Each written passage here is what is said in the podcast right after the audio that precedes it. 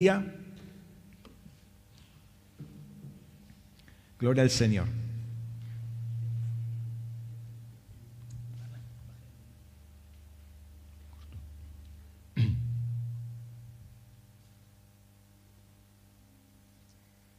Gloria al Señor.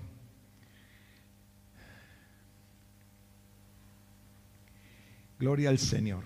Amén. Estamos viendo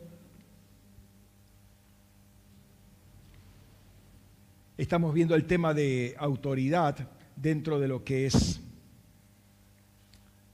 eh, todo, este, todo este programa, por así llamarlo, de eh, discipulado en el espíritu, discipulado desde arriba, porque justamente tenemos esa intención de eh, ver cómo se ven las cosas desde la perspectiva de Dios. ¿sí?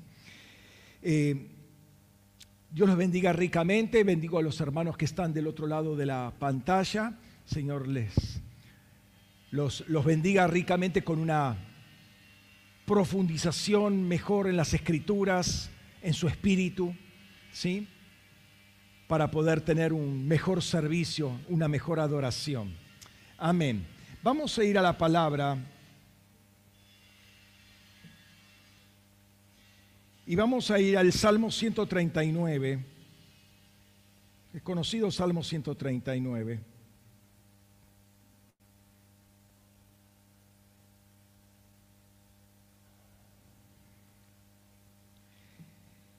Quiero que invirtamos eh, tiempo para leerlo todo. Si pueden leerlo de ahí, eh, sería genial, pero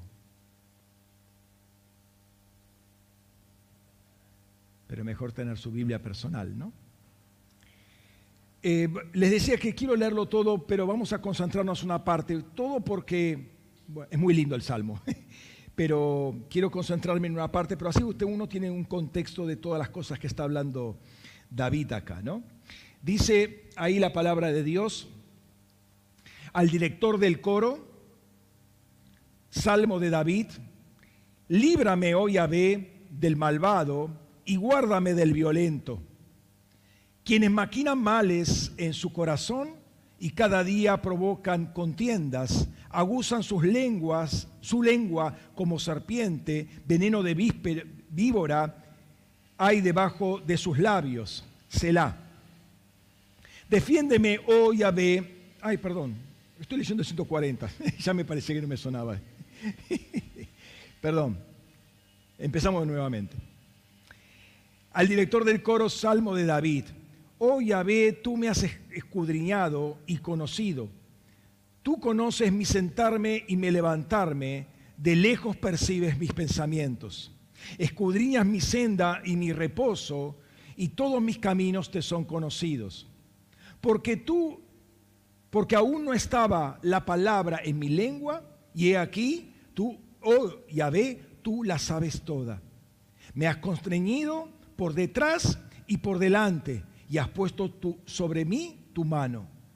Tal conocimiento es demasiado maravilloso para mí, alto es, no lo puedo alcanzar. ¿A dónde me alejaré de tu espíritu? ¿A dónde eh, huiré de tu presencia? Si subo a los cielos, allí estás tú.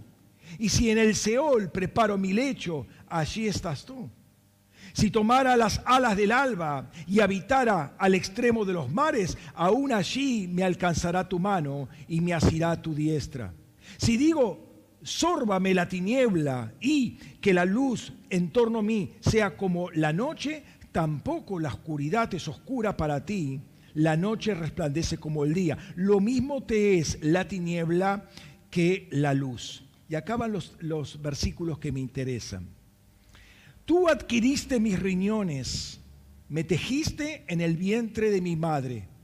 Te alabaré porque asombrosas, perdón, porque asombrosa y maravillosamente fui formado. Maravillosas son tus obras y mi alma lo sabe muy bien. No fueron encubiertos de ti mis huesos, aunque en lo oculto fui, eh, fui formado y entretejido en lo más profundo de la tierra. Tus ojos veían mi embrión, todos mis días fueron trazados y se escribieron en tu rollo para él y para él hubo un día entre ellos.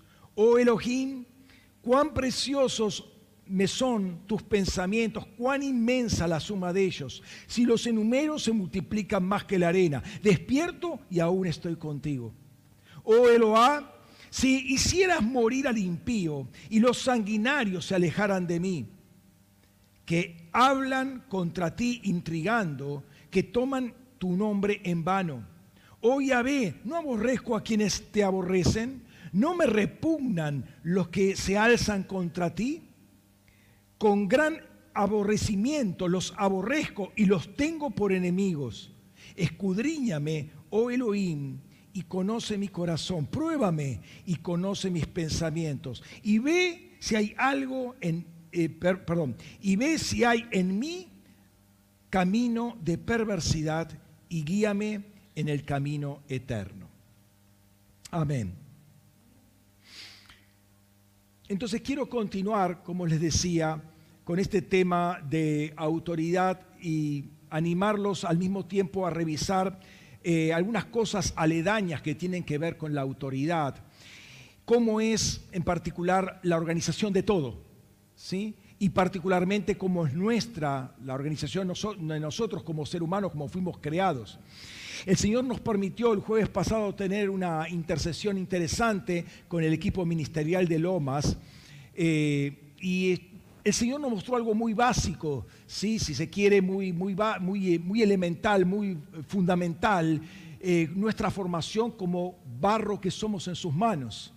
No es nada, no es ninguna ciencia oculta, es algo que lo tenemos ya incorporado, ¿no? El Señor es el alfarero, nosotros somos el barro, Él nos va amasando.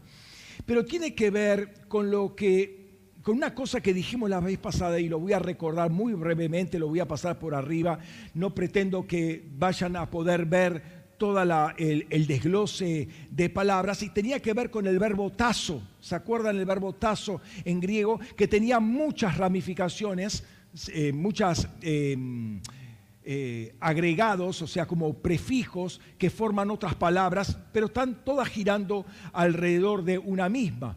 ¿Ven? No, no, no, se puede ver. Y estas son algunas de las palabras que vienen de la palabra tazo. Tazo básicamente tenía que ver con ordenar, componer, eh, colocar, colocar en orden de batalla, formar, asignar un puesto, nombrar, establecer, fijar, determinar, encargar, ordenar, mandar, imponer, por ejemplo, un tributo. No, no me alcanza a poner todo eso ahí, ahí en el medio de tazo. ¿Sí? Pero también veíamos que poniéndole algunos sufijos, ¿sí? jupotazo, epitazo, diatazo, anapotazo, bueno, anapotazo, maiprotazo, eh, suntazo, antitazo, etcétera, etcétera. Aparecen muchas otras palabras. Y, otra cosa que veíamos que no aparece, bueno, de tazo viene la palabra tacma, esta sí es importante porque tiene que ver con el orden, ¿sí? Eh, con legión, con compañía, con cuerpo de tropas, con clase, con orden, con un orden creado. Y de acá venía palabras que no aparecen ya eh, en, el, en, el, Nuevo Testamento, aparecen en el griego clásico, como esta tagueia, y me gustaba esa palabra porque justamente de ese tazo original, esta palabra tagueia tiene que ver con autoridad.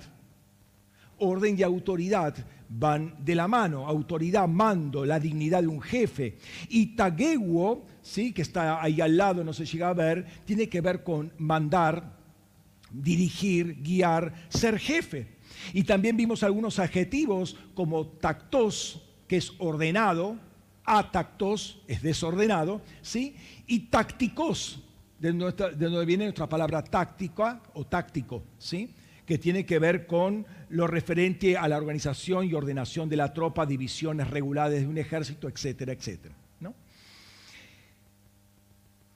Lo que es curioso de esta palabra, que es muy usada en el Nuevo Testamento junto con todas sus variantes, y les digo, hay más variantes, es que están girando todo alrededor del, ámbito bélico militar, ¿no? Y claro, cuando uno está en, guerra, ¿sí? Eh, se necesita una línea clara de autoridad, se necesita un orden muy estricta, una línea de mando bien clara, bien definida y salirse para un lado o para el otro de esta línea militar, de esta línea de mando, eh, en tiempo de guerra puede resultar en una corte marcial. Ustedes eso lo saben, ¿no? Y lo que quiero, eh, perdón, lo que dijimos al pasar la vez pasada era justamente con el eh, Génesis capítulo 2, versículo 1, que terminando esos seis días eh, de creación, este séptimo va a descansar, pero antes dice Génesis 2.1, y fueron ordenados los cielos y la tierra y todo su ejército. ¿Sí? La palabra por ordenar, ahí es la palabra calá, ¿sí? Que justamente tiene que ver con algo acabado, es decir, completado, preparados, consumados. O sea, estaba todo listo. Todo lo que tenía que hacer Dios, eh, tanto en la esfera invisible como en la esfera visible, ya estaba hecho, había creado un ámbito, un hábitat adecuado para el hombre, para que el hombre viviese, pero también para que en el futuro pudiese gobernar todo ese ámbito, ¿sí? Entonces Dios ordenó el cielo y la tierra y agrega todo su ejército. Ese ejército se encuentra en el Raquía, o sea, en el cielo del medio o en el segundo cielo, como quiera llamarse. ¿sí? Está todo ahí, donde él puso la lumbrera mayor, la lumbrera menor y el ejército de los cielos, o sea, hasta las estrellas. Pero más allá de todo ese espectro eh, astral, de, de todos los astros, estrellas, planetas, etcétera, hay toda una un orden angelical establecido ahí justamente para contrarrestar ese desordenado y vacío que era antes y le da toda una estructura. Son lugares que provisoriamente los ángeles y otras entidades que quizás no se llaman ángeles propiamente dicho, pero sí son entidades, llamémoslas angelicales, celestiales, espirituales propiamente dicha, que eh, están ahí para eh, establecer o guardar el orden establecido por Dios. Más adelante, David eh, va a decir que esas entidades llevan a cabo los planes de Dios. Dice en Salmo 103, versículo 20, bendecida Yahvé todos sus ángeles, poderosos en fortaleza, que ejecutáis su palabra obedeciendo la voz de su precepto.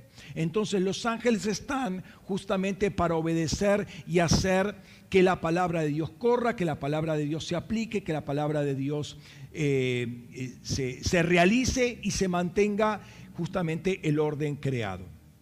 La gran controversia de todo esto es que tanto los ángeles, hablo en términos generales, ángeles, como los seres humanos, tienen libre albedrío. Y además tienen que trabajar cooperativamente. Entonces, eh, si entre dos o tres de nosotros ya nos agarramos los pelos, imagínate los millones y millones de ángeles con los millones y millones de seres humanos. ¿sí? Cada uno, ninguno de, eh, los seres eh, angelicales como los seres humanos son línea de producción o son un producto de una línea de producción.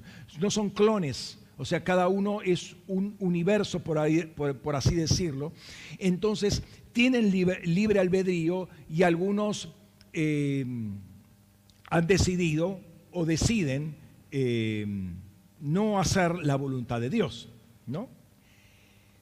Lo que quiero trabajar en este día, que tiene que ver con la autoridad, porque tiene que ver con el orden establecido de Dios, es cómo, son las, cómo están las cosas organizadas eh, en, todo el orden, pero particularmente en nosotros, cómo funcionamos nosotros como un todo ordenado y cómo el desorden que eh, de uno implica el desorden de otro. El desorden de una de nuestras partes, y hablamos genéricamente espiritual mi cuerpo, el desorden de una de las partes eh, implica el desorden de, de lo otro.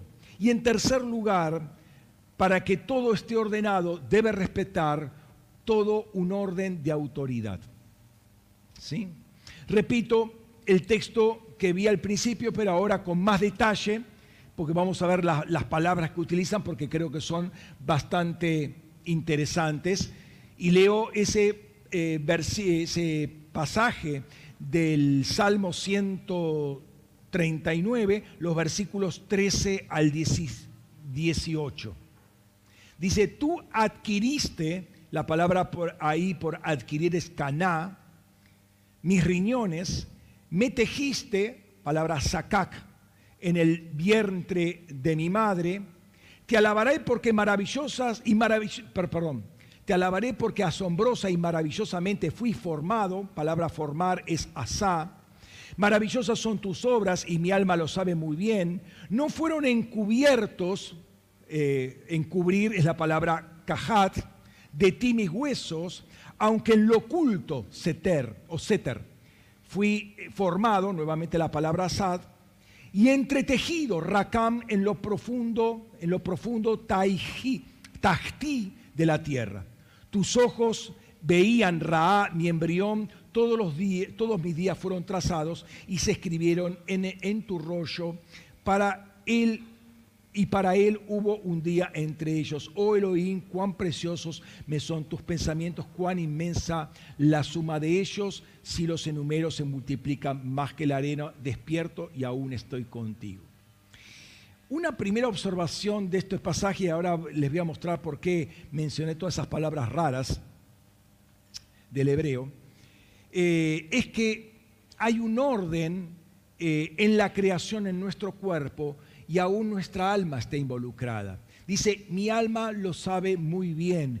Hay un testimonio que da nuestro espíritu a nuestra alma de que todo esto eh, es parte del orden creacional de Dios. Hay, hay, una inteligencia atrás de todo esto, hay una sabiduría ¿sí? que hizo todas las cosas y mi espíritu en unión con el Espíritu Santo puede testificar a mi alma y él, por, lo consiguiente mi alma lo sabe muy bien.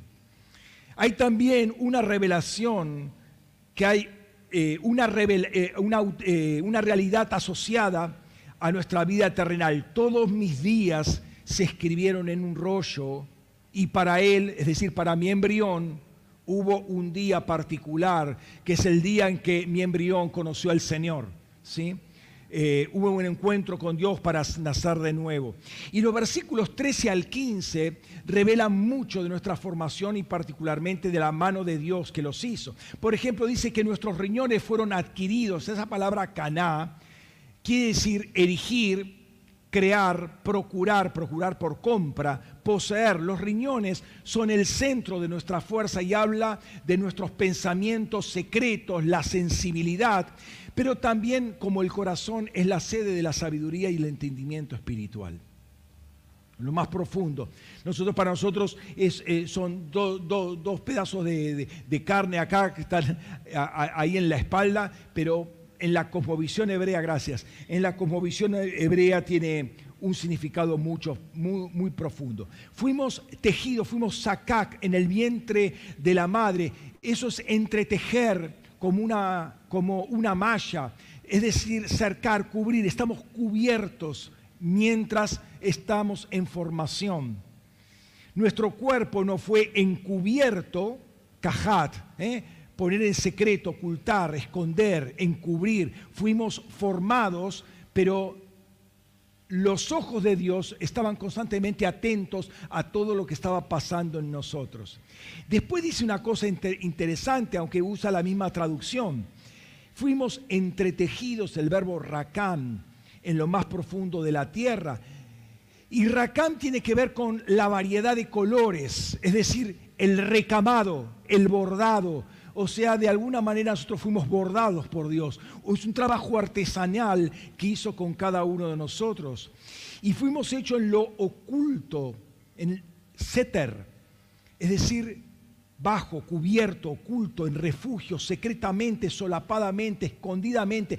Y fui recamado en lo más profundo, tajtí, de la tierra, es decir, en las profundidades, en el abismo, en el vientre de la tierra. Esto es muy interesante porque cómo, cómo, se, cómo se unen todas estas ideas, ¿no? Finalmente dice que los ojos, los ojos del Señor vieron mi embrión, ¿no? Y siguieron el proceso, todo el proceso de gestación. Ahora, notemos que el vientre de la madre acá está comparado con la tierra. Se compara con la tierra y cómo nuestro embrión se encuentra en lo más profundo de ella. ¿sí? El lugar de nuestra formación es la tierra y no está oculto a sus ojos. Ahora, es claro que nosotros somos, en cuanto a lo físico, tierra, somos polvo. Dice la palabra de Dios que somos eh, polvo de la tierra, ¿no? Y del polvo, Afar, del suelo, Adamá, formó Elohim al hombre e insufló en sus narices aliento de vida y el hombre llegó a ser un alma viviente. Entonces, somos polvo de la tierra. Y mi pregunta es, ¿cómo es que llegamos a tener 70% de agua en nosotros si el polvo es algo seco? De alguna manera el versículo anterior me está bueno, ya este versículo me dice algo, pero el versículo anterior me da otra pauta, porque dice, versículo 6, sino que subía, dice que no había llovido en la tierra, sino que subía de la tierra un vapor, que regaba la superficie del suelo. Ese vapor hacía que el suelo no fuera un mero desierto, ¿sí? O sea, el suelo de alguna manera tenía su humedad. Pero también notamos que cuando Dios insufló en sus narices aliento de vida, allí también va el vapor de agua. Entonces, Él entrega su agua para que nuestra tierra o el polvo de la tierra se convierta en un alma viviente. Ya en otro momento eh, profundicé sobre ese tema, cómo es, cómo que se convierte todo eso finalmente en un ser humano. Pero entonces esa agua, por un lado, que hace lo físico y hace a lo maleable, a lo moldeable de la tierra, a ver, si uno agarra arena seca, por ejemplo, y trata de armar algo, se le va a derrumbar todo, necesita humedad para que al menos se pegue granito con granito. Lo mismo pasa con, con la tierra, ¿no? O con la arcilla. Entonces, eh, el hombre tiene agua y esa agua lo sostiene. Donde no hay agua, no hay vida. Por eso todos los eh, científicos, los astrofísicos están buscando a ver qué planeta puede tener agua, porque ahí hay posibilidades de tener vida, al menos como la conocemos nosotros. ¿no? Entonces, ahí está el agua. Y aquí viene un texto interesante, muy en relación con Génesis 2.7, aunque se lo dice en otro eh, contexto, pero de alguna manera es algo que el Señor nos habló en esa intercesión que tuvimos el jueves.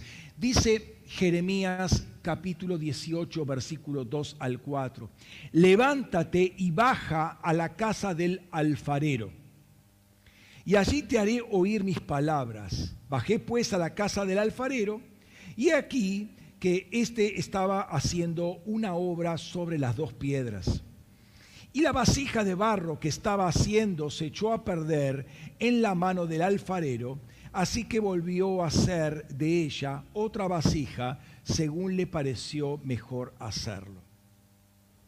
Entonces sabemos que el alfarero trabaja con las manos, ¿sí?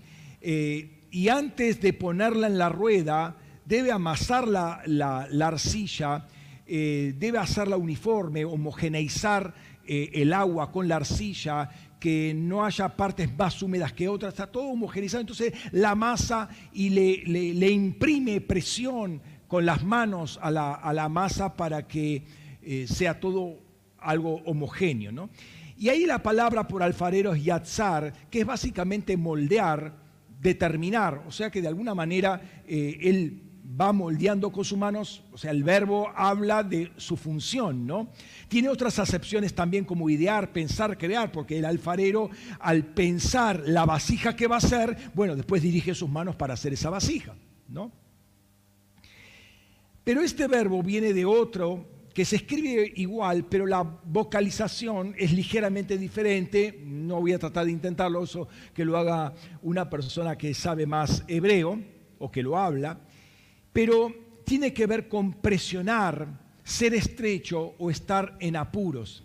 Es decir, acortar, afligir, angustiar. ¿Por qué? Porque justamente cuando uno va amasando, va apretando, va presionando la, la, tierra o la arcilla con el agua para asegurarse que el agua que ha puesto, no es propia de la arcilla, ha puesto agua ahí, llegue hasta lo más profundo. O sea, el agua tiene que penetrar toda la arcilla y dejarla toda homogénea.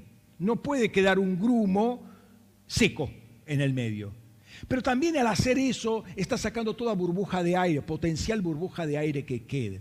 Son dos cosas interesantes que después las vamos a trabajar.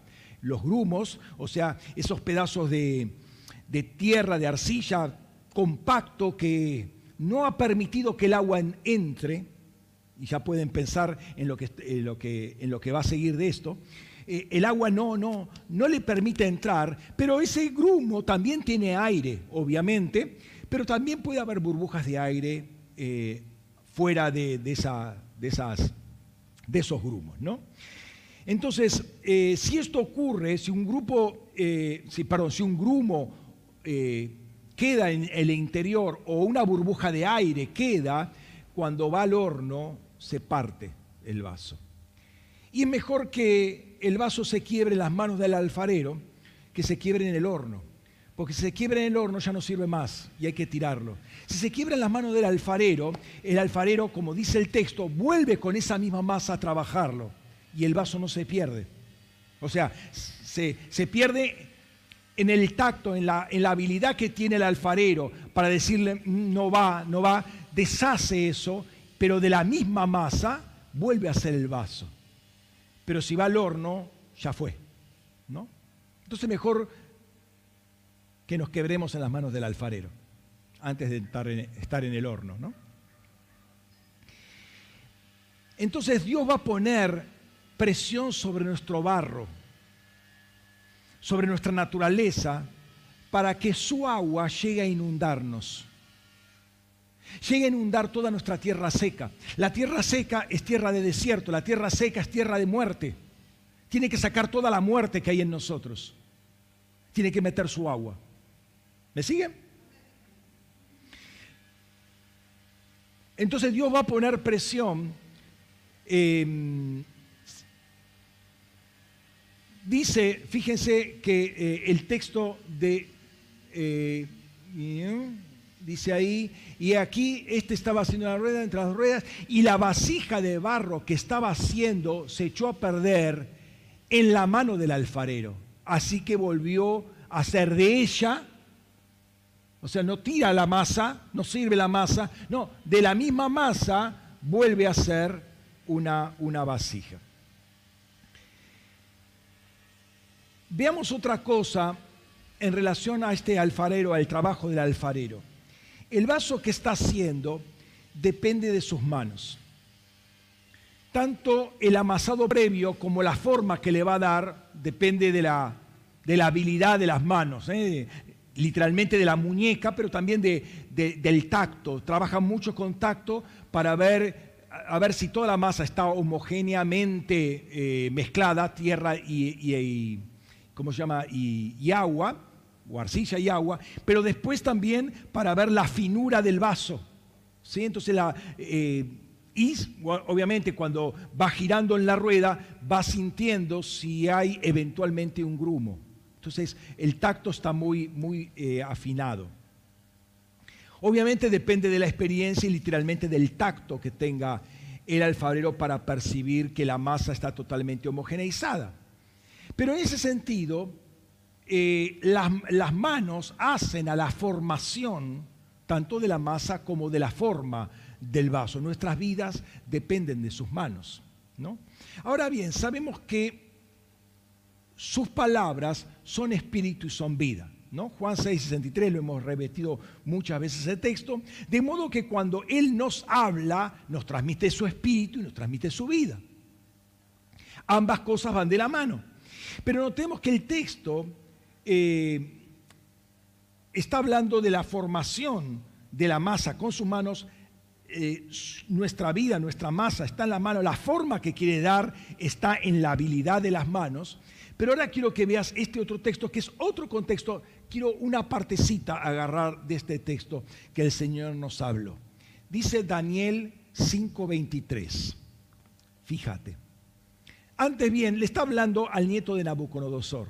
Ahí cuando eh, aparece el dedo en la pared y le dice teque, teque, eh, mene, mene, tekeluparsin. Bueno, dice, antes bien, te has ensoberbecido contra el Señor de los cielos e hiciste traer delante de ti los vasos de su casa, tú y tus grandes, tus mujeres y tus concubinas están bebiendo en ellos. Y además de esto, diste alabanza a dioses de plata y oro, de bronce, de hierro, de piedra y de madera, que ni ven, ni oyen, ni saben, pero al Dios en cuya mano está tu aliento y cuyos, y cuyos son todos tus caminos, nunca honraste. Y quiero detenerme en esta expresión, en cuya mano está tu aliento. O sea, el aliento de este hombre, de Belsasar, estaba en las manos de Dios. Ahora, él habla y sale aliento de parte de Dios de su boca hacia nosotros. En sus manos está su aliento, su aliento es espíritu y vida. Y en él está, eh, y él es el que nos hace con sus manos, de modo que el Espíritu Santo está muy pendiente de nuestra formación, ya sea en la voz, en el aliento que sale de Dios, como en las manos que sostienen nuestro aliento. Están ambas cosas de la mano. Ahora, esto es lo que va dando forma a cada uno de nosotros. Fíjate lo que dice Romanos, dice Romanos 8:30, porque a los que antes escogió, también los predestinó a ser conformados a la imagen de su Hijo, a fin de ser Él primogénito entre muchos hermanos. Los predestinó a ser conformados, a tener la misma forma que la imagen del Hijo. Y Él es Él, Él es la imagen visible del Dios invisible, según Colosenses 1.16 o 17. Y también en 2 Corintios 3:18 dice, pero nosotros todos, con rostro descubierto, contemplando como un espejo la gloria del Señor, vamos siendo transfigurados o transformados como, eh, perdón, por el Espíritu de gloria en gloria en la imagen del Señor. Entonces vamos siendo transformados. Dios está trabajando para ser transformados en la imagen. O sea, el modelo, el, patrón, el, eh, eh, el a, donde el Espíritu Santo sigue, lo que está copiando el Espíritu Santo es la imagen del Hijo en cada uno de nosotros. Con esto, ¿qué te quiero decir? Que lo que sale de la boca de Dios no es diferente a lo que sale de las manos del Señor. Es decir, lo que Dios dice y lo que Dios hace es lo mismo. Es coherente lo que dice con lo que hace. Y esa coherencia tiene que existir también en nosotros. No podemos decir una cosa y hacer otra cosa.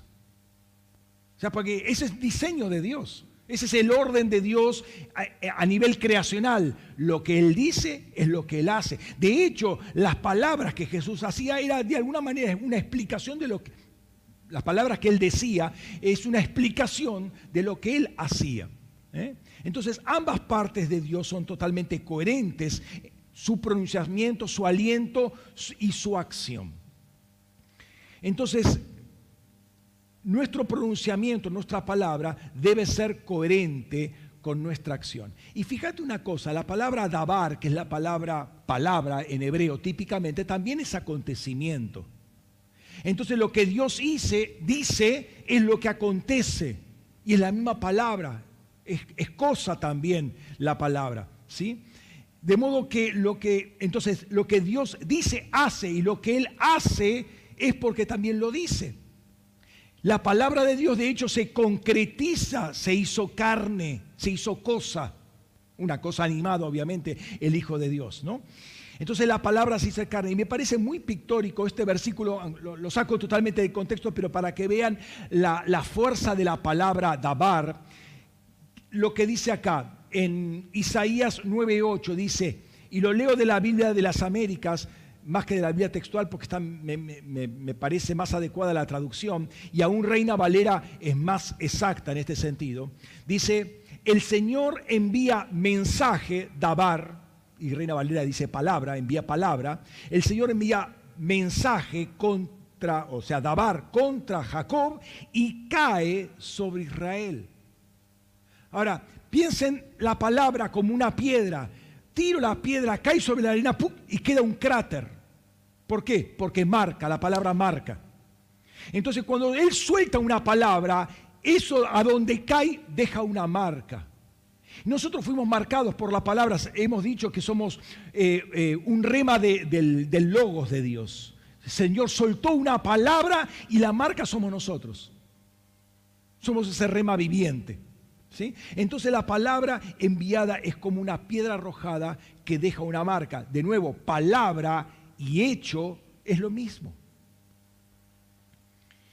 Entonces es muy importante que entre nosotros, entre dichos y hechos, no haya ningún trecho. Nuestras palabras tienen que ser nuestros hechos. De hecho, de hecho, perdón, de hecho eh, Pablo dice que somos cartas abiertas, leíbles por todos. O sea, miren cómo soy y bueno, si quieren les explico algo, pero eh, la palabra no va por un lado y el hecho va por el otro. No, digo uno, no proclamo una cosa, no predico una cosa y vivo de otra manera. Tiene que haber una coherencia en ambos si estoy bajo diseño. Si no estoy fuera de diseño y si no estoy en diseño no tengo autoridad. ¿Me siguen? La palabra del Señor nos sostiene y sus manos nos sostienen. Si nuestra palabra dice una cosa y nuestros hechos otra cosa, entonces ya hay algo que no nos va a sostener.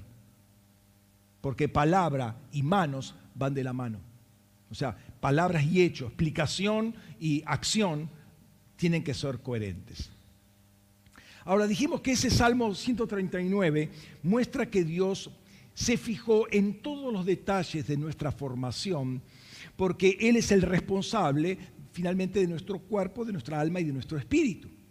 Él habla a nuestro espíritu, el espíritu da testimonio a nuestra alma, nuestra alma sabe muy bien de que esto es así. Y cualquiera que tiene el espíritu despierto puede entender que eh, hay una sabiduría detrás de nuestra formación.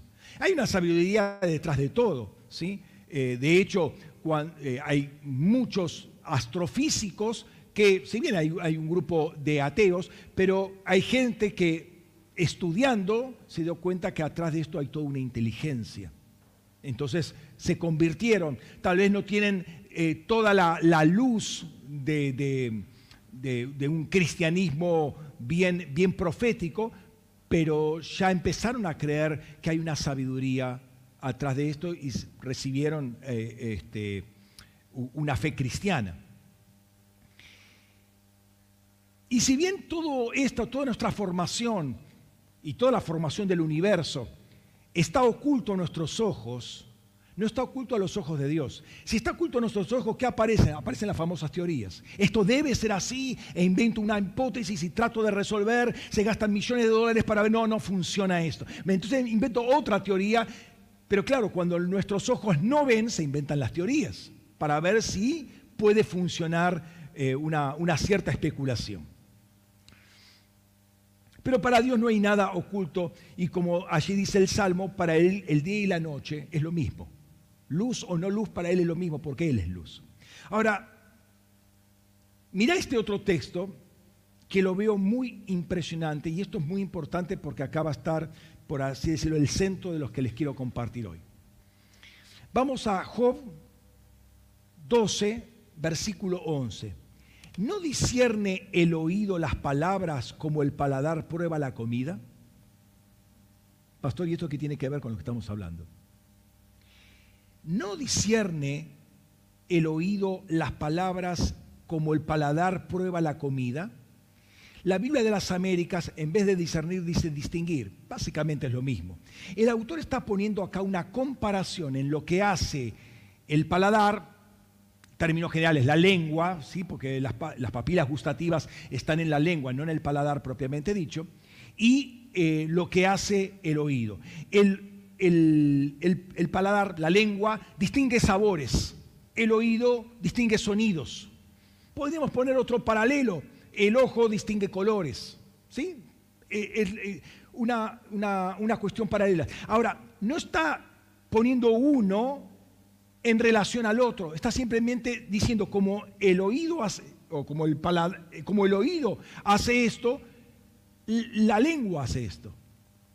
No está diciendo que una cosa va, es, consecuencia o causa de la otra.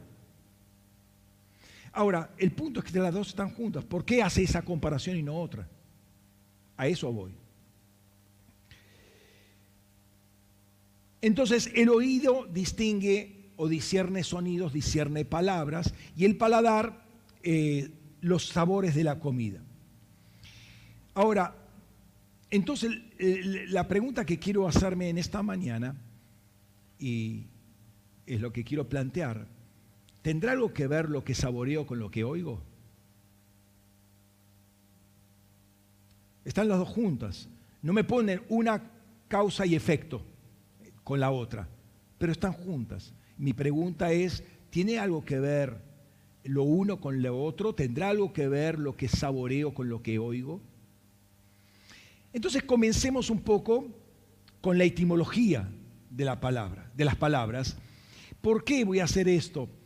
Porque uno no se da cuenta algunas veces en el hablar común y en el día a día eh, cómo está conjugando los verbos, cómo está hablando, cómo está armando las oraciones y no se está dando cuenta qué es lo que hay detrás de todo eso. Estamos hablando de sabiduría de Dios, eh, finalmente, que, es, que hizo a todo el orden creado. Entonces, em, por lo general, no llevamos el estudio a la cocina.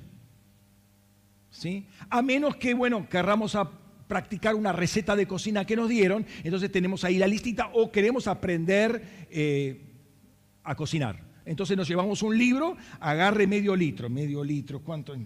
Más o menos. Ahí 150 gramos de, ¿cuánto es 150 gramos? No? Y tenemos, necesitamos la, una persona experta corta así, listo, esos son 150 gramos. Entonces, por lo general nos llevamos libros a la cocina. Eh, a menos que querramos estudiar.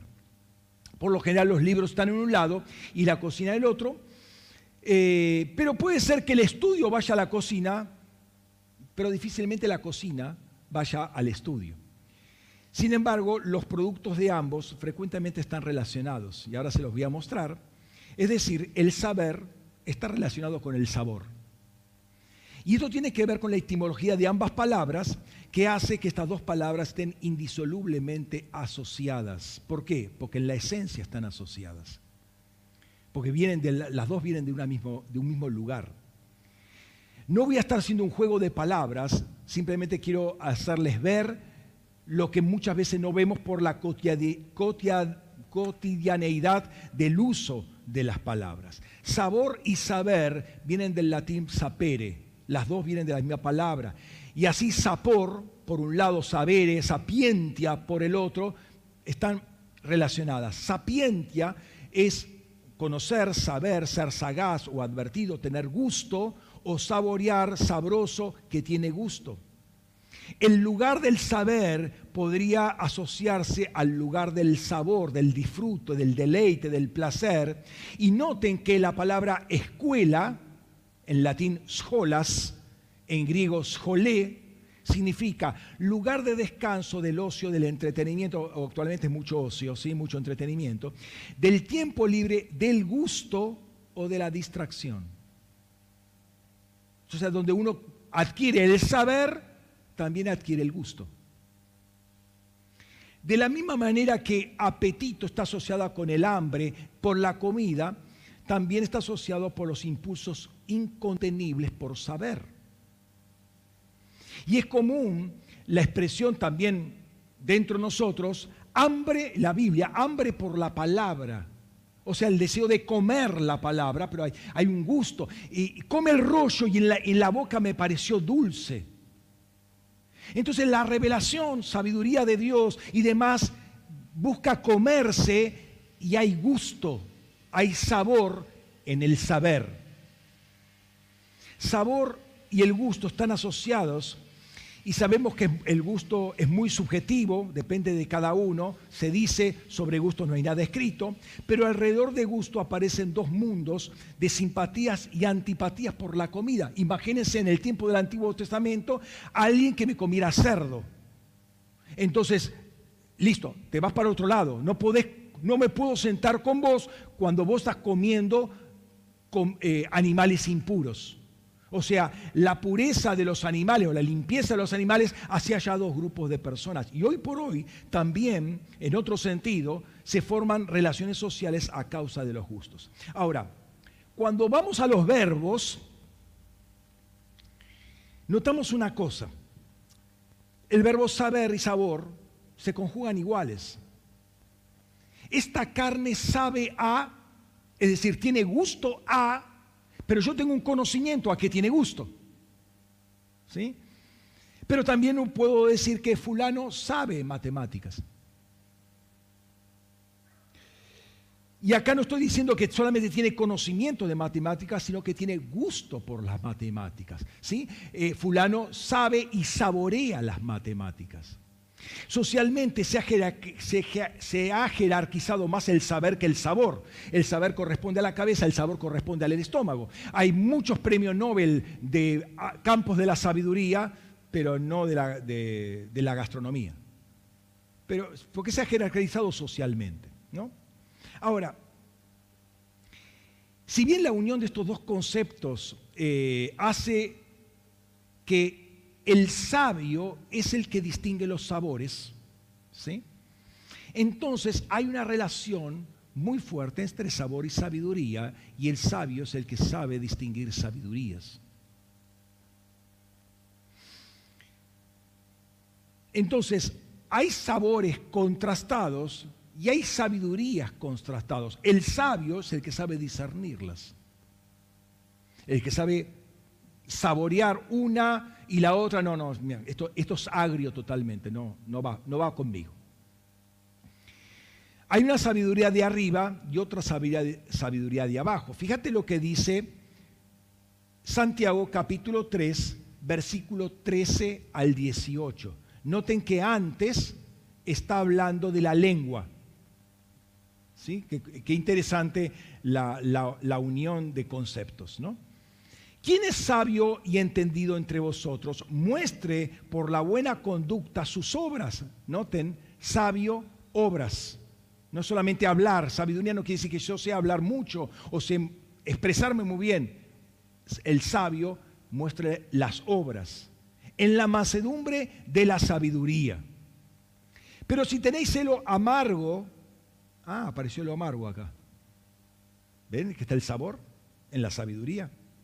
Pero si tenéis celo amargo y rivalidad en vuestro corazón, no jantéis ni mintáis contra la verdad. No es esta la sabiduría que viene de arriba, sino es cosa terrenal, natural y diabólica. Porque donde hay envidia y ambición egoísta, allí también hay desorden. ¿Se acuerdan del orden y el desorden? la, la falsa sabiduría, la sabiduría de abajo, trae desorden y toda cosa mala. Pero la sabiduría de arriba es primeramente pura, luego pacífica, comprensiva, dispuesta a razonar, llena de misericordia y de buenos frutos. El fruto se come, ¿sí? Se deleita el buen fruto. ¿Por qué? Porque tiene que ver con el sabor. Imparcial, sincera, y el fruto de justicia se siembra en paz para los que hacen la paz. Y curiosamente, ya le decía el autor, dicen los versículos anteriores o habla de los versículos anteriores de la lengua, que es la que habla, pero es el centro donde están todas las papilas gustativas. Notemos esto, eh, este, este, este tema que ya les advertí. La sabiduría caída, la de abajo, trae desorden. La vez pasada hablamos como Lucero, en ese intento, en esa revuelta contra el orden establecido por Dios, ¿eh? contra la autoridad de Dios, causó todo una debacle eh, cósmica, por así decirlo. ¿sí? La sabiduría caída trae desorden. ¿sí? Las palabras desorden acá es acatastasía. Eh, ahí está, si lo ven, es acatastasía, son tres palabras, a, sin, catá, bajo, histemi es estar de pie. O sea que básicamente es desorden, inconstancia, inestabilidad, perturbación, tumulto, confusión. Todo lo que no se puede sostener, eso es acatastasía. Lo que, perdón, lo que lucero produjo en esa revuelta contra la autoridad de Dios es lo que produce la falsa sabiduría. Y recuerden que primero él trató de subirse al flanco norte y terminó en el flanco de la fosa. Y esa palabra por flanco era yereká, que era una palabra femenina, y yerek, palabra masculina, la correspondiente, son los órganos genitivos, genitales. O sea, son los que producen. Entonces, la, la verdadera sabiduría produce un fruto agradable. La falsa sabiduría también produce otro fruto, pero no es agradable. Notemos también que habla de frutos amargos, como el celo, pero también habla del buen fruto. Entonces el sabio discierne sabiduría, discierne frutos. Por sus frutos los conoceréis. Ahora, ¿quién es el que va a conocer? Es el sabio el que va a conocer. El que tiene el sentido del, del gusto refinado. El que puede decir, esta uva está, mm, está pasada, está un poco agria. Ahora volvamos al proverbio. Proverbio. Job 12, 11. Dice, no distingue el oído las palabras como el paladar prueba la comida. Entonces, el oído distingue o discierne palabras. Hablamos ya del paladar. veamos un poco el tema del oído. Dice, las palabras son espíritu, el oído discierne espíritus. está discerniendo la fuente de donde surgen esas palabras. O sea, uno me puede estar hablando y diciéndome cosas correctas, pero el espíritu es incorrecto. Y si mi, eh, mi espíritu está despierto, yo voy a decir, mm, no, no es de Dios. No, pero si las palabras, estoy hablando de la bondad, estoy hablando de esto, de aquello, eh, es de Dios. Sí, pero el espíritu con lo que está, como lo estás diciendo no es de Dios. O sea, imitas palabras, pero el espíritu es diferente, el espíritu es incorrecto. Detrás de las palabras se está escuchando la fuente emisora de las palabras que discierne espíritus. Por otro lado, es sabido lo que dice Pablo, que la fe viene por el, lo que se oye y lo que se oye a través de la palabra, del rema de Cristo. Y dependiendo de qué rema estoy escuchando, de la fuente que viene, eh, voy a generar mi fe verdadera, si viene de la fuente verdadera, voy a generar una fe verdadera, fe de Cristo va a estar instalándose en mí. Si no viene de una fe verdadera, o de una fuente verdadera, perdón, se va a generar una fe de hombres, de la persona que habla. Pero la fe de hombres es una fe caída, que puede, que, puede creer cosas totalmente contrastadas una con la otra, puede creer cosas que inclusive la Biblia dice que no, que no son válidas, no son legítimas. Y obviamente detrás de esto hay espíritu y detrás de esto hay una sabiduría, ¿sí? que está emitiendo esta voz. Entendiendo que Cristo es la sabiduría de Dios, la sabiduría encarnada de Dios, primera de Corintios 1.30. Entonces, si la sabiduría está emitiendo una voz, la fuente correcta, yo puedo captar ese espíritu. ¿A qué va, pastor, con todo esto? Los sonidos están constantemente llegando a nuestros oídos como somos más conscientes de lo visual, y algunas veces se nos pasa por arriba las cosas, no prestamos atención a los sonidos, pero están llegando diferentes frecuencias, diferentes intensidades, eh, diferentes patrones. Uno se puede dar cuenta, una persona que está atendiendo o sea, con, capacidad auditiva, esa cuerda está un poco desafinada. Este, Vieron que los pianos tienen, eh, las cuerdas más agudas tienen tres cuerdas cuando una de esas tres está desafinada, ay, qué feo que suena. Pero uno que no tiene el oído afinado, está desafinado. no, no lo capta. Lo mismo pasa eh, eh, eh, en el audio. Una persona, un ingeniero en acústica va, a decir, uy, esto es un desastre, como, como suena, ¿cómo podés estar acá? y uno dice que no está acostumbrado, está bien, siempre nos manejamos con esto. O sea, uno tiene discernimiento, tiene afinado el sentido del oído, el otro no tanto. Entonces, las vidas pueden ser fuertemente condicionadas por lo que oímos. ¿Han oído la, famosa experiencia de los estímulos condicionados de Pavlov? Mire, ah, yo lo aprendí en la secundaria. Se lo voy a contar en forma resumida, después no lo volví a leer más. Hace dos años que dejé la secundaria, o sea, perdónenme que me puedo olvidar de algunas cosas, ¿no? Pero el punto era el siguiente. Pavlov estaba estudiando, bueno, el comportamiento, la conducta de las, de las ratitas y em, hizo alimentar las ratitas y cuando comían le hacía sonar una campanita. Entonces eso lo llevó, lo mantuvo por bastantes días. Entonces cada vez que comían le hacía sonar la campanita.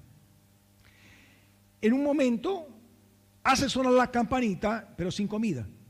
Y todas las ratas desesperadas para ir a comer, pero no encontraron comida.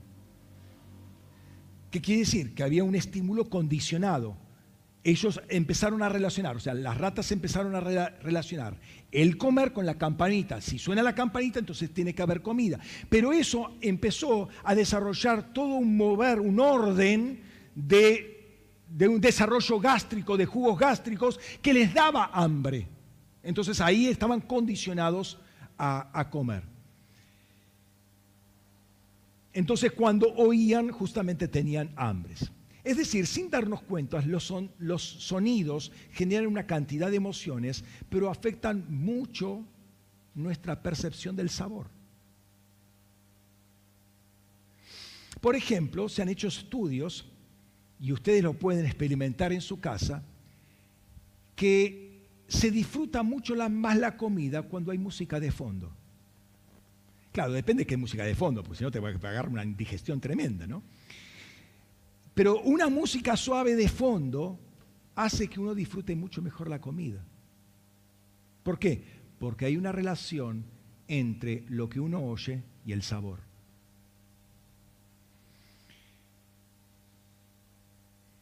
realza, eh, los sonidos realzan la comida, pero lo negativo también es cierto. Los problemas auditivos pueden cambiar el paladar hasta el punto de interferir en los alimentos que uno saborea o los que, los, que ingiere. En otras palabras, quien tiene problemas de audición no va a poder distinguir claramente los sabores de la comida.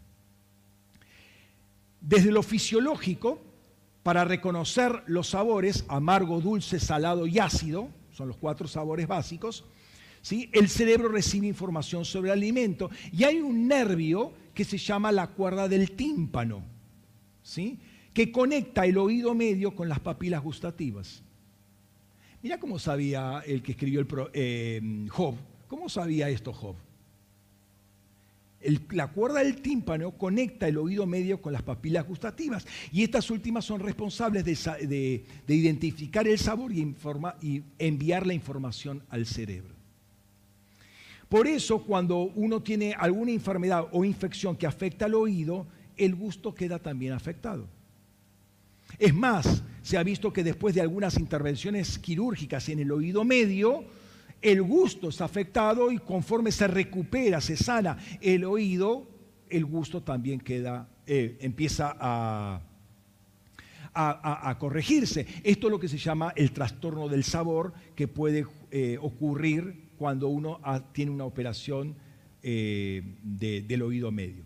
Por otro lado, la capacidad gustativa también puede afectar, puede ser afectado por otros problemas auditivos, por ejemplo, virus y bacterias que afectan el oído pueden, eh, em, tener problemas también en la parte, em, eh, ¿cómo se llama? Em, gustativa. ¿Por qué? Porque afectan, la cuerda del tímpano. Y esto ocurre, ocurre en tiempos de gripes o de resfríos, ¿sí? que no le siento gusto a la comida. Claro, pues está afectado la cuerda del tímpano.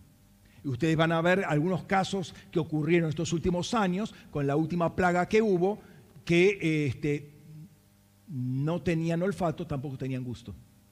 ¿Por qué? Porque cuando se afecta la garganta, también se afecta la cuerda del tímpano. Aquí voy con todo esto. Si mi oído no es correcto, no voy a poder discernir sabiduría. Toda esta vuelta para explicarle fisiológicamente lo que es espiritualmente.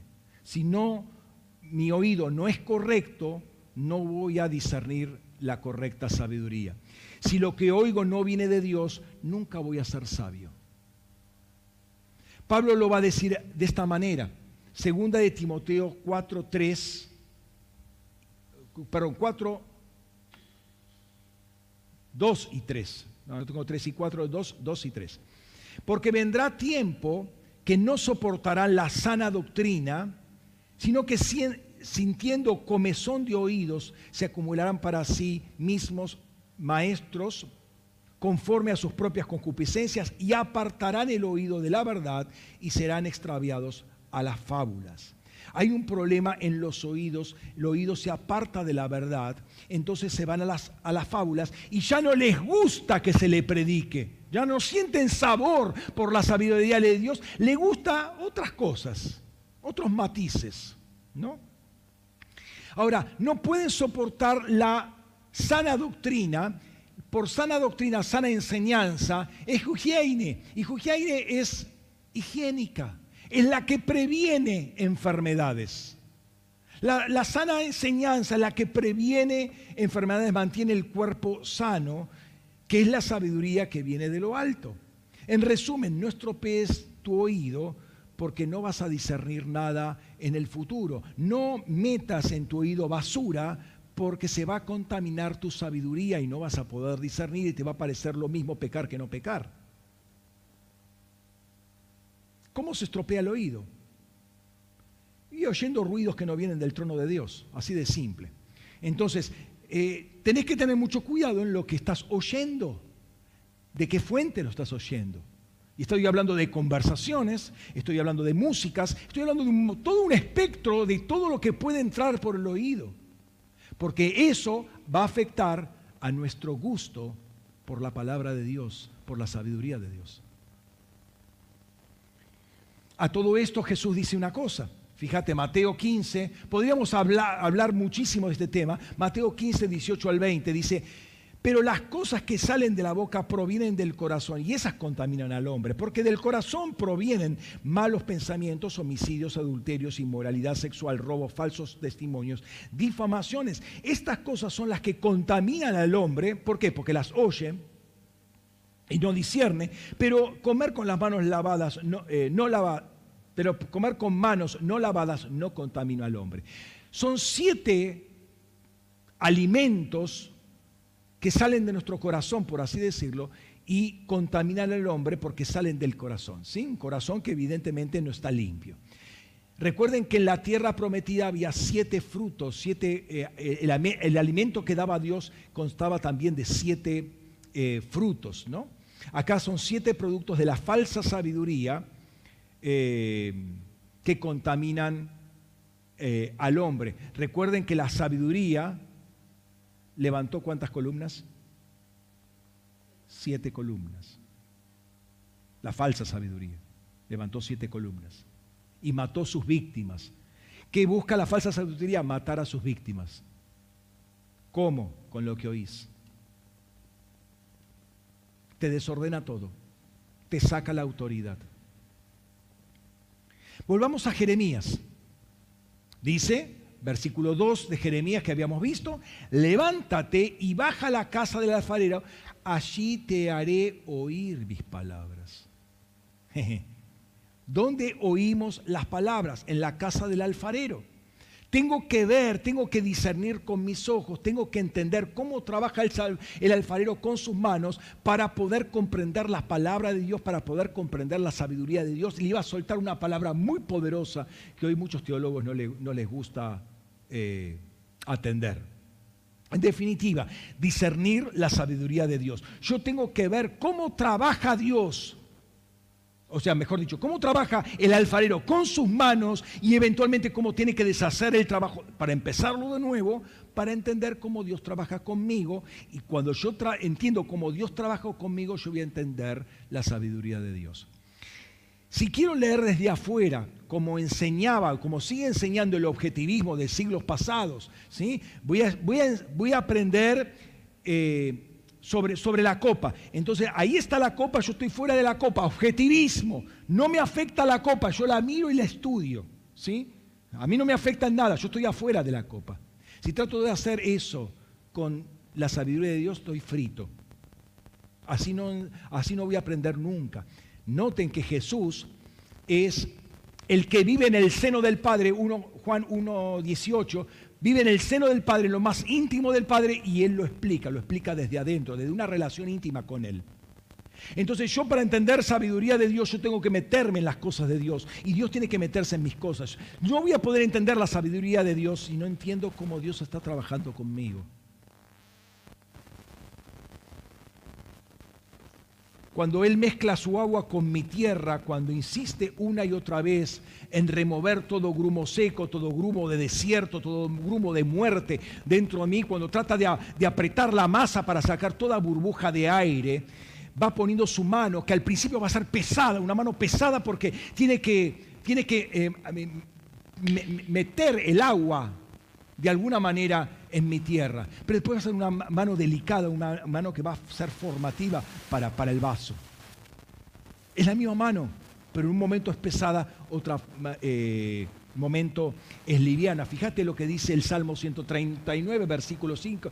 Me has constreñido por delante y por detrás y has puesto sobre ti, sobre mí tu mano.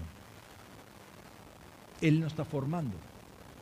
No es solamente eh, en el tiempo de gestación, es durante toda nuestra vida.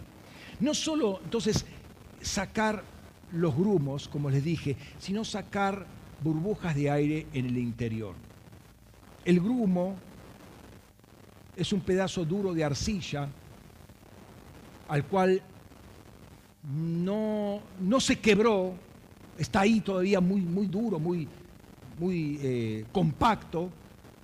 Por alguna razón no no permitió que el agua entrase y no se, eh, se disolviese, ¿no?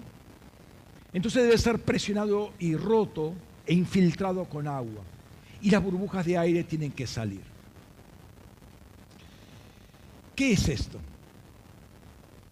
Esos grumos y esas burbujas son parte de nuestra tierra que se resisten al agua de Dios. Se resisten a la al amasamiento, ¿sí? el amasado que hace Dios, que hace el alfarero. Por ejemplo, a ver, usando los, eh, el lenguaje coloquial, fulano tiene aires de grandeza. Esas son las burbujas de aire que el Señor quiere sacar de tu masa. Tus aires de grandeza. ¿Eh? Tenés aire, tiene burbujas de aire, hermano. ¿Sí? Eh, el Señor va a estar presionando tu masa porque es una burbuja que cuando se calienta la masa en el horno va a explotar y va a reventar todo. Entonces mejor va a sacar esos aires antes. Ahora, ¿qué son esos aires? Son los que dan origen a todo tipo de desobediencia. Fíjate, y ahora vamos, inclusive vamos al raquí, a trabajar con el raquí. ¿sí? Efesios capítulo 2, versículos 1 al 5, la oración sigue, este, sigue hasta el versículo 10. La corto y aún así es larga, pero quería que vieran el contexto y cómo trabaja la misericordia de Dios. Y a vosotros, estando muertos en vuestros delitos y pecados, en los cuales anduvisteis en otro tiempo, según la tendencia de este mundo, conforme al príncipe Argé, de la potestad, exusía, del aire, el espíritu que ahora mismo está energizando a los hijos de la desobediencia, entre los cuales todos, también todos nosotros en ese entonces éramos conducidos por los deseos apasionados de nuestra carne, la naturaleza humana caída, poniendo por obra las tendencias de la carne y los, de los pensamientos, y éramos por naturaleza hijos de ira, lo mismo que los demás, pero Dios, que es rico en misericordia por su gran amor con que nos amó, aun estando nosotros muertos en delitos, nos dio vida juntamente con Cristo, por gracia sois salvos. El príncipe, el arjé, esta es una entidad, de la potestad, de la exusía, es otra entidad son entidades que están en el raquía del aire. Principados y potestades. ¿eh?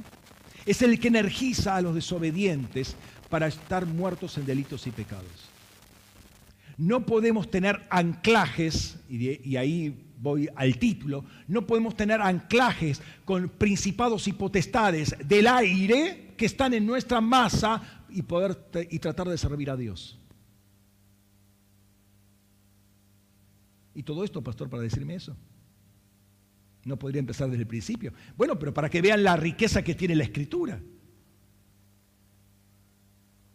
¿Cómo sale? Deja que el Señor te amase y te amase y ponga presión sobre tu masa hasta que te puedas quebrantar en sus manos.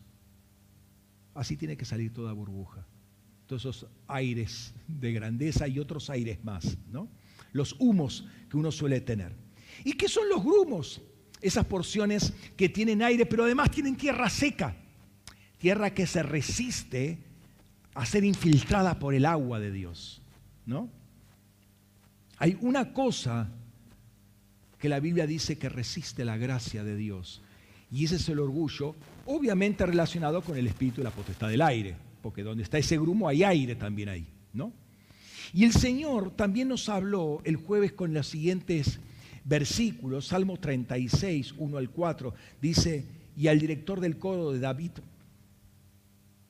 Salmo 36, 1 al 4, dice al director del coro de David, siervo de Yahvé, el dicho inicuo del impío me dice al corazón, no hay temor de Elohim delante de sus ojos. Se, se ilusiona de que su culpa no será descubierta ni aborrecida las palabras de su boca, lengua, son de maldad y engaño. Ha dejado de actuar, manos, eh, con sensatez para hacer el bien. Trama iniquidad, trama iniquidad sobre su cama, se mantiene en camino no bueno, pues lo malo no aborrece.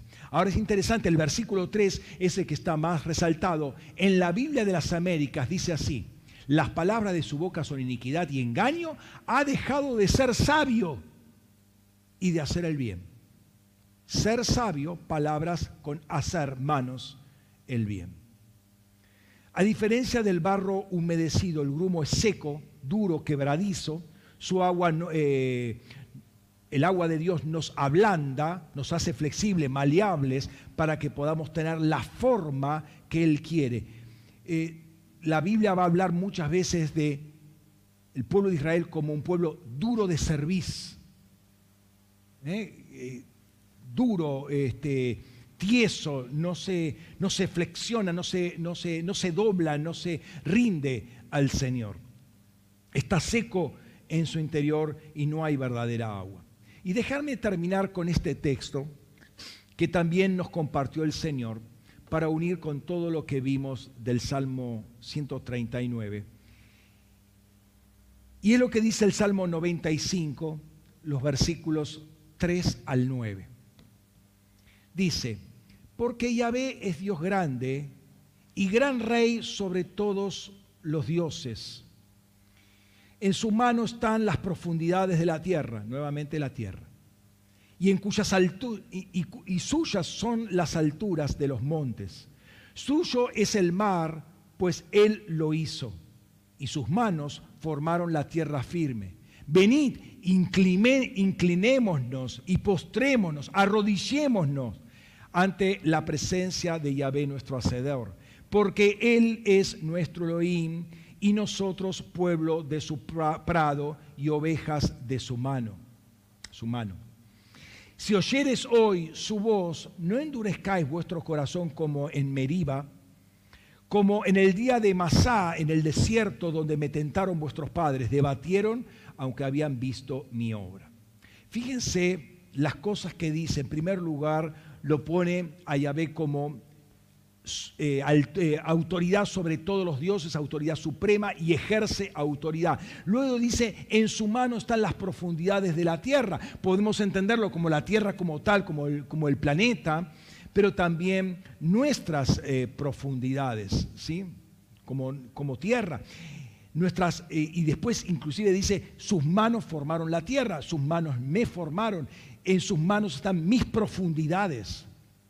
Y acto seguido el salmista llama a postrarse, a arrodillarse, a, humillarse delante de nuestro hacedor porque somos ovejas de sus manos. Está, estamos al cuidado de sus manos, estamos en la protección de sus manos. En, en sus manos está nuestro aliento, está nuestra vida. Y en este acto de humillación delante de Él está el oír atentamente su voz, no como el pueblo lo hizo ahí en Cades Barnea por lo cual se tragaron 38 años adicionales. O sea, oír atentamente su voz, no endurecer el corazón. Y en Él están las profundidades de la tierra, nuestras profundidades. Fíjate lo que dice eh, Primera de Corintios 2, 10 y 11. Dice, y Dios nos las reveló por medio de su Espíritu, porque el Espíritu lo escudriña todo, todo lo escudriña, aún las profundidades de Dios. Pues ¿quién de los hombres sabe lo íntimo del hombre, las profundidades del hombre? Sino el espíritu del hombre que está dentro de él. Así también nadie ha conocido las cosas de Dios, lo íntimo de Dios, las profundidades de Dios, sino el espíritu de Dios. Lo profundo de uno, nuestros riñones, nuestro corazón, es conocido por nuestro espíritu y ese espíritu fue dado por Dios y está en íntima unión con el espíritu de Dios. Permitamos que sus manos nos amasen, que pueda sacar de nosotros toda soberbia, altivez, toda dureza, todo aire extraño, todo espíritu, todo ruaj, ¿sí? todo aire eh, que no es suyo, que no proviene de una fuente correcta. Eh, es, eh, es la famosa, si uno lo quiere ver desde la lectura de Pablo, es la lucha entre la carne y el espíritu. Deja que Él te amase, ¿sí? Para entrar en diseño. Esto es poner en orden nuestra vida. Esto es cómo las diferentes funciones de nuestro espíritu, alma y cuerpo van a poder trabajar ordenadamente, trabajan coordinadamente según diseño. Esto es ser sabio. Es saber cómo funciona nuestro espíritu, cómo nuestra alma funciona recibiendo información del Espíritu, pero también sujetándose al Espíritu, prestando oído, oído espiritual a lo que dice el Espíritu, lo que dice el Señor. Y nuestro cuerpo haciendo lo que dice un alma entregada, sometida al, al Espíritu de Dios. Eso es ser sabios. Que nuestra boca hable sabiduría, pero que nuestras manos también la hagan. No que las manos hagan una cosa. Bueno, las manos las dejo para la ofrenda de los domingos solamente. ¿Y el resto de la semana qué hago? No estoy, no estoy diciendo que estoy pidiendo ofrenda los, siete días de la semana. Eh, pero ¿qué hago con mis manos? Mis manos tienen que hacer lo mismo que dice mi boca. Y ambas tienen que proclamar la sabiduría de Dios. Eso es ser sabios. Nuestro oído y nuestra lengua están conectados. Si yo no oigo bien, tampoco voy a tener no voy a poder saborear la sabiduría de Dios. Cerra tus ojos un momento.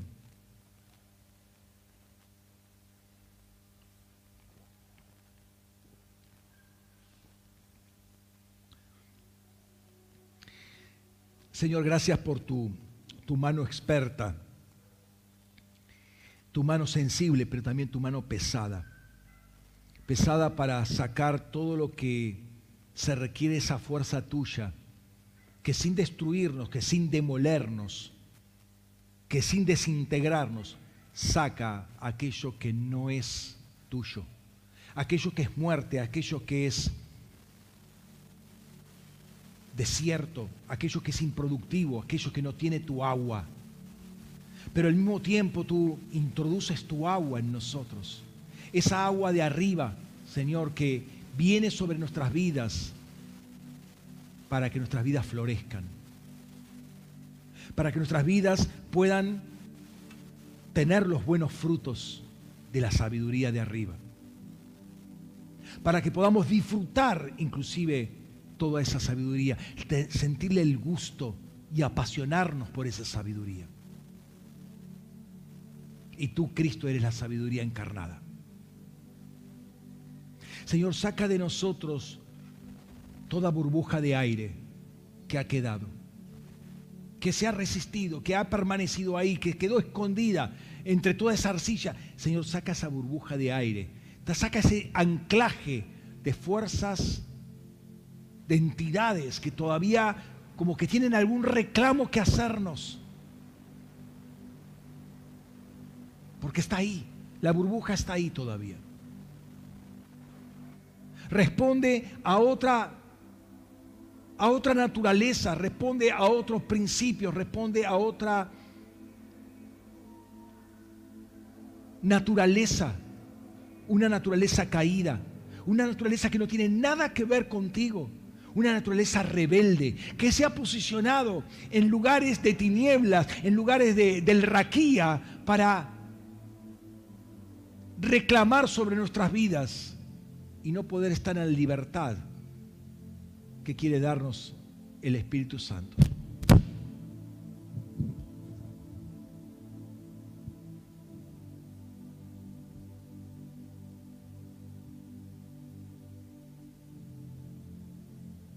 Señor, que hoy podamos oír tu voz y ser rápidos en obedecer. Y que nuestra actuación esté en línea con lo que decimos y lo que decimos no sea más que una explicación de lo que hacemos. Y que todo esté coordinado con tu sabiduría.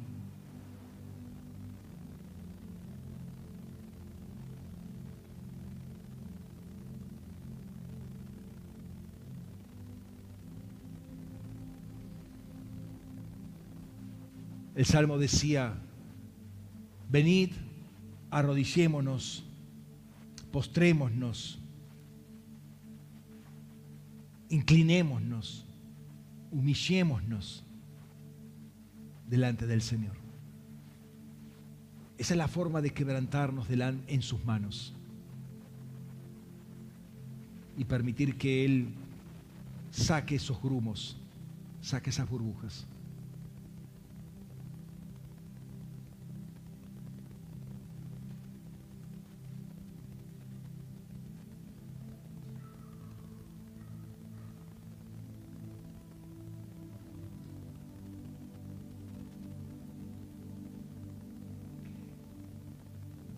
Así como el espíritu testifica al alma y el alma de David puede decir, mi alma lo sabe muy bien. También nuestra alma está siendo testificada por el espíritu, donde están las burbujas y donde están los grumos. Te invito a que lo expongas eso delante del Señor en este momento. Para sacar todo eso Deja que Él apriete y salga, salga ese grumo. Deja que apriete y salga esa burbuja.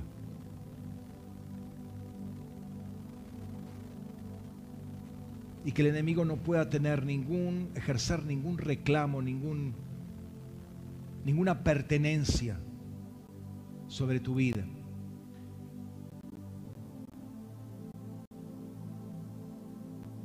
Padre, queremos exponernos delante de ti en este momento. Queremos permitirte, Señor, que tu mano de alfarero, tu mano experta, tu mano sensible, tu mano hacedora, palpe nuestra, nuestra masa. Palpe si hay, si hay algún grumo, si no está homogeneizada la masa todavía. Y saque todo grumo, aún el más pequeño saque todo grumo, todo orgullo, toda vanidad, toda soberbia. Y uno, y uno de esos grumos se puede, eh, se puede saber que está cuando adentro de ese grumo está escrito yo. Y cada vez que yo hablo, y yo, y yo, y yo, y yo, porque yo le dije, porque yo le dije, porque yo le dije. Ahí hay un grumo.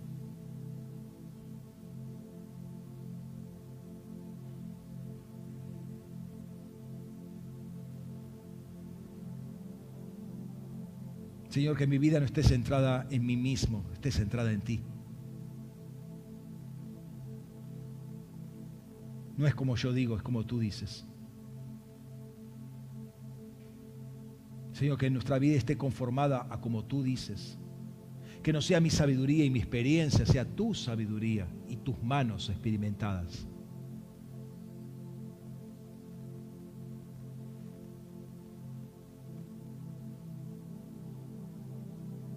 Señor David quiso, cuando tú lo, le, eligiste que eligiera, le dijiste que eligiera entre tres juicios, él prefirió caer en tus manos antes que en las manos del enemigo, porque ellos no tienen misericordia. Aún en juicio, Él es misericordioso. Pero Él no está juzgando en este momento. ¿Cuánta más razón para ser quebrantados en sus manos?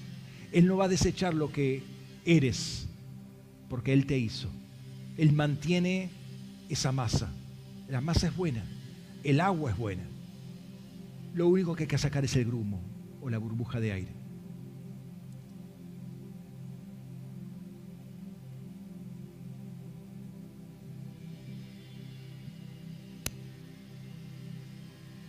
Padre, en este momento queremos desconectarnos de todo príncipe de la potestad del aire, porque él tenía burbujas que reclamaban desobediencia, que me incitaban a la desobediencia, al delito, al pecado que me hacían mirar, que me hacían tocar, que me hacían pensar, que me hacían sentir contrario a tu voluntad. Como dice en el Salmo 139, aborrezco a los que te aborrecen. O sea, entender que no puedo ser amigo del mundo y amigo tuyo al mismo tiempo. Señor, quiero sacar todas esas burbujas que reclaman, que me incitan a la desobediencia a querer ser amigo de todo el mundo, a, que a querer hacer alianzas con todos, quedar bien con todos, cuando solamente tengo que quedar bien contigo.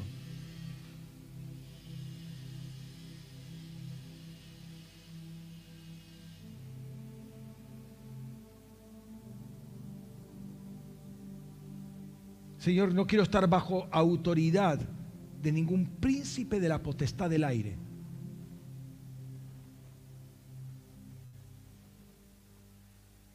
Quiero estar bajo tu autoridad.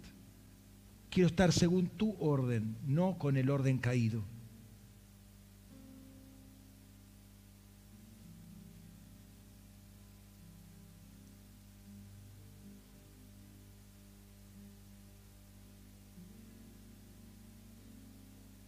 En el nombre de Jesús.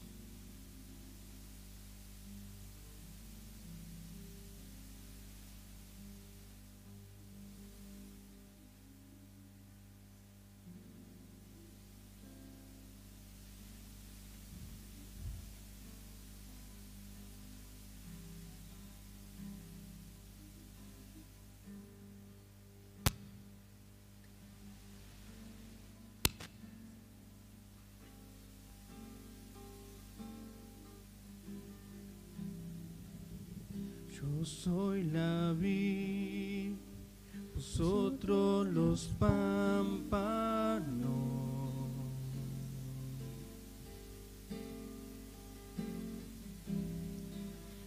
Yo soy la vid, mi padre es el viñado.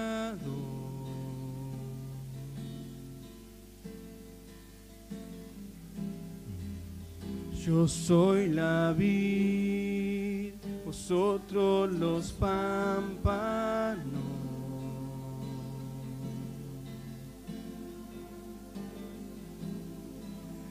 Permanece en mí. Amén.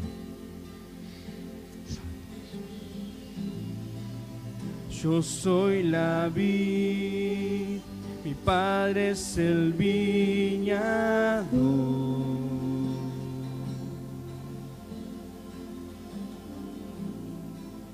Permanecer en mí.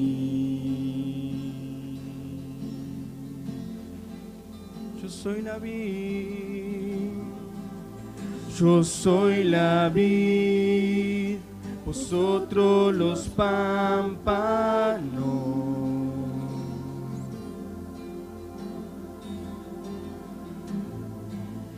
Permanecer en mí.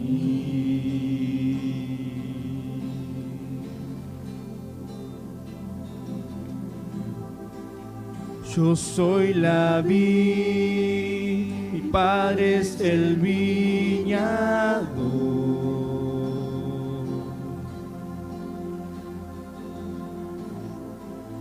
Permanecer en mí.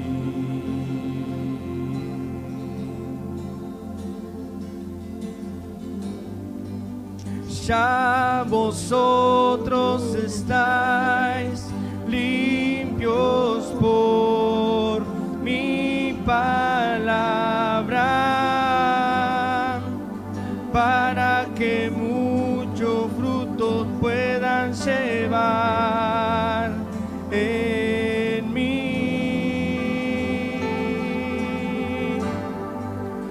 ya vosotros estáis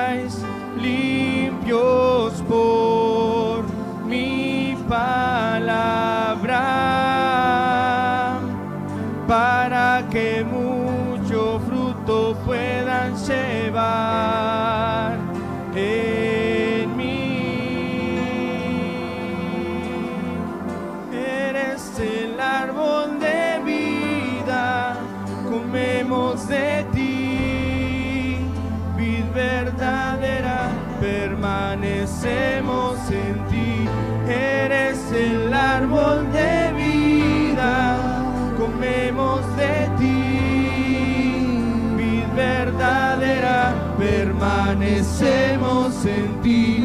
Eres el árbol de vida, comemos de ti, vid verdadera, permanecemos en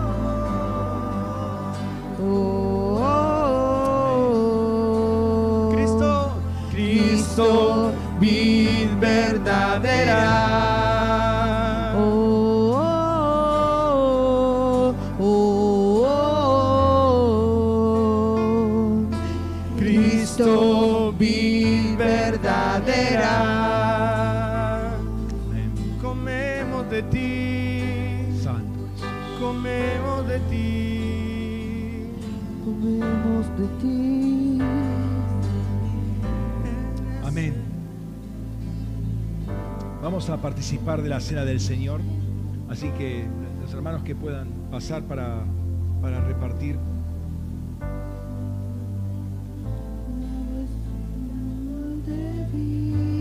Santo de ti, verdadera.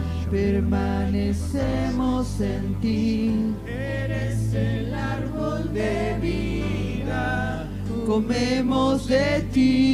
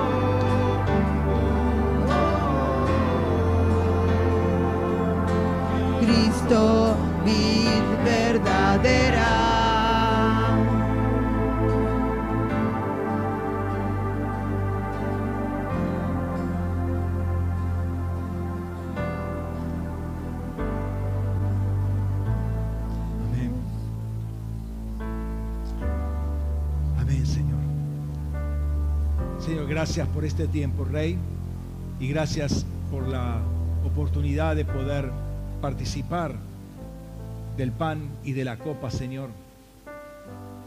Señor, reconocemos que este pan es tu carne, Señor, la cual fue partida por cada uno de nosotros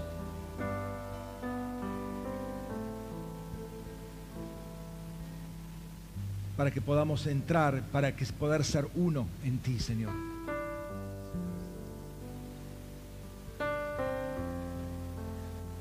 Uno en ti.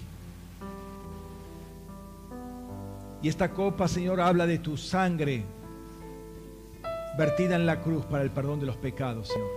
Y tú dijiste, Señor, que cada vez que nos reunásemos, partiéramos, compartiéramos el pan y la copa y hacerlo en memoria tuya, Señor, hasta que tú vengas. Y te honramos a ti, Señor. Gracias, gracias por este tiempo, Señor.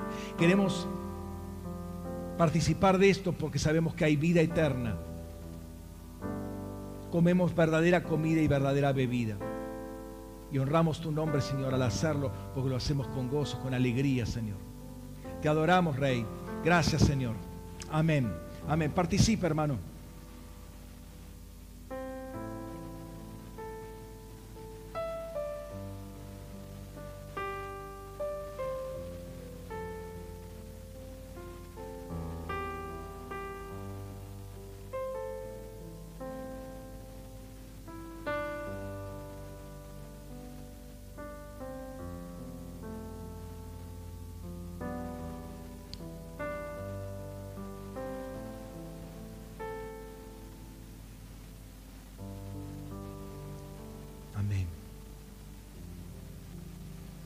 Gracias, Señor. Gracias, Señor, por este tiempo, por tu palabra, Señor. Por tu presencia y la presencia de tus ángeles en medio de nosotros.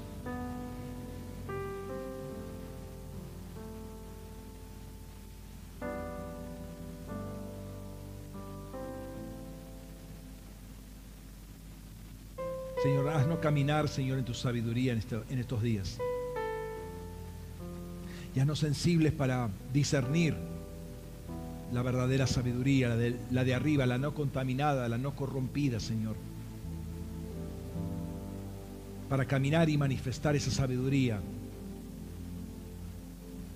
a los principados y potestades en los celestiales.